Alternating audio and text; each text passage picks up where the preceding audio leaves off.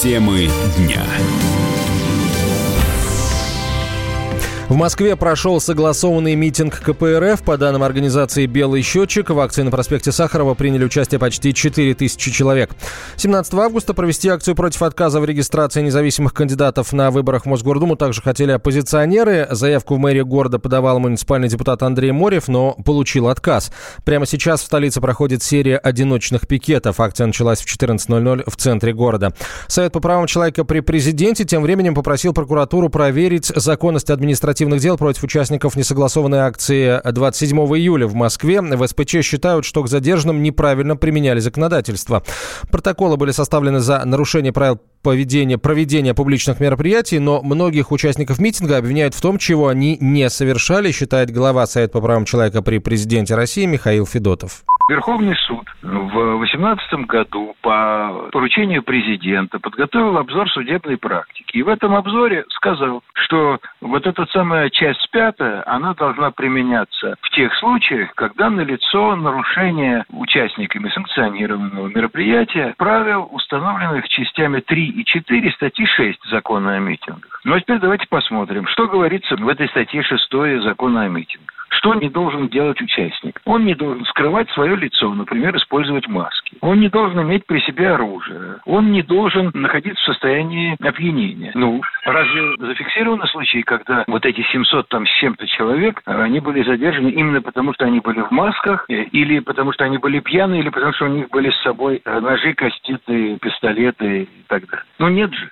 Таких случаев не выявлено. Хорошо, а может быть другие какие-то они нормы нарушали? Давайте посмотрим, что говорит об этом закон. Участники публичного мероприятия, они должны, например, выполнять все законные требования организатора публичного мероприятия. Но какой может быть организатор публичного мероприятия, если мероприятие не санкционированное? Какие он должен выполнять э, требования? Дальше. Он должен соблюдать регламент проведения публичного мероприятия. Какой регламент? Какой может быть регламент у несанкционированного запланированного публичного мероприятия. Или должен соблюдать требования по обеспечению безопасности дорожного движения. Ну, да. Если он выходит на проезжую часть, безусловно, он совершает нарушение. Но всего остального-то нет. Поэтому мы и попросили прокуратуру Москвы проверить, правильно ли были составлены эти протоколы. Может быть, надо было квалифицировать действия участников этого несанкционированного публичного мероприятия по какой-то другой статье Кодекса об административных правонарушениях. Мы считаем, что здесь здесь есть вопрос, на который прокуратура должна была бы найти ответ.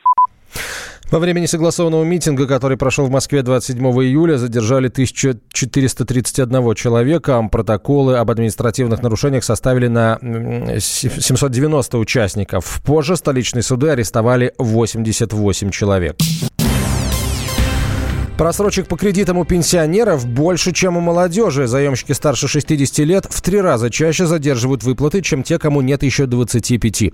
Генеральный директор Лиги защиты должников Сергей Крылов утверждает, что пенсионеры берут кредиты из-за нехватки прожиточного минимума или по просьбе детей и внуков. Не хватает, берут, чтобы выжить.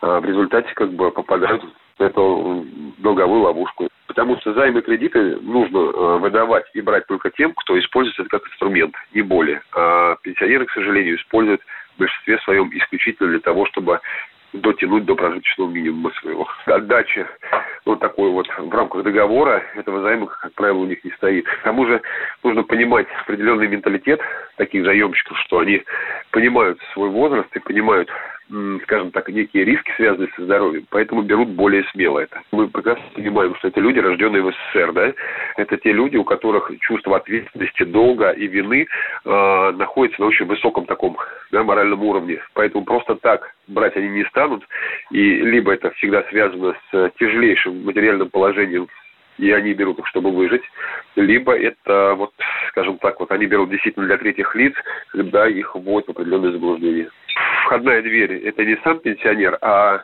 скажем так, дети и внуки, которые вводят в заблуждение престарелых людей вот, и используют их как инструмент.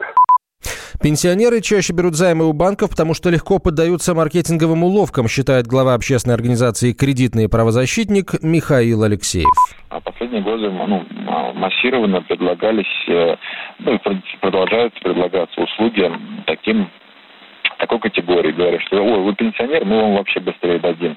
Ну а здесь э, уже внутри тут э, нужно понимать, что пенсионеры это в меньшей степени люди, которые там качать права, а, пенсионеры, которые а, в меньшей степени там, готовы, когда какой-нибудь Совкомбанк выдает каких-нибудь какой-нибудь потреб, а, не знаю, там, тысячи на триста, еще тысяч на сто какую-нибудь страховку там впаривает, по-другому не скажешь. Пенсионеры в меньшей степени об этом знают, что можно отказаться. Пенсионеры в меньшей степени готовы там как-то выяснять отношения, спорить об этом, жаловаться куда-то. Соответственно, опять это повлекло долговую нагрузку. Ну, то есть получили сверхприбыли, ну, теперь получаете Э, увеличенной долей просрочки. По статистике Объединенного кредитного бюро, у старшего поколения вдвое больше займов, чем у поколения их внуков.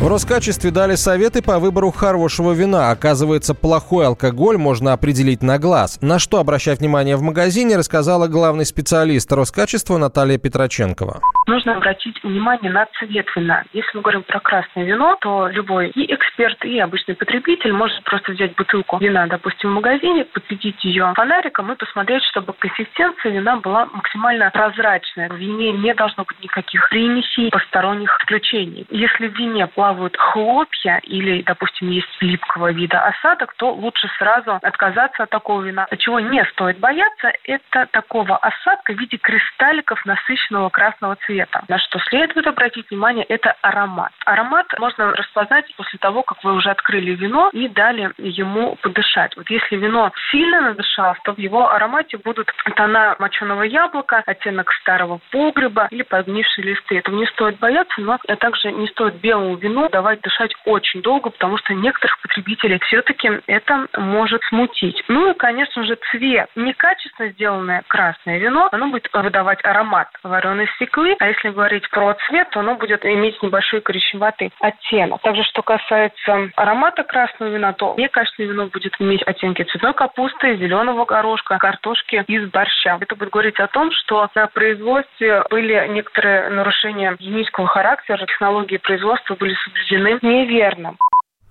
На российском рынке представлено более 80% вин высшего качества, подчеркивает главный редактор портала алкоголь.ру Михаил Смирнов. У нас очень много хороших вин, которые выигрывают международные соревнования. Для наших виноделов проблема – это стабильность качества. Но это небольшая очень часть, где иногда случается плавает качество. Но то, чтобы совсем плохие вина разбодяжить, у нас таких просто нет уже. Из-за неправильного хранения, из-за незнания закупщиков и продавцов у нас примерно 15 процентов вина очень часто бывает изменяется качество. Постепенно владельцы начинают развиваться, потому что это же товар, который стоит денег. Если его испортили, то приходится списывать или продавать по более дешевой цене со скидками. На самом деле вино-то дело-то дорогое. Виноградники дорогие, за ними очень сложно ухаживать. Сама винификация, брожение и прочая обработка, они дорого стоят. Это очень дорогое оборудование. Вот сейчас многие российские вина, которые стоят от 800 до полутора-двух тысяч. Но есть компании, они специально держат небольшую маржу, чтобы люди попробовали высококачественное вино. Но это уже убеждение владельцев и их бизнес-план. Они не закручивают деньги, они делают очень хорошее вино, которое выиграет международные конкурсы от 300 и выше. Чисто экономика.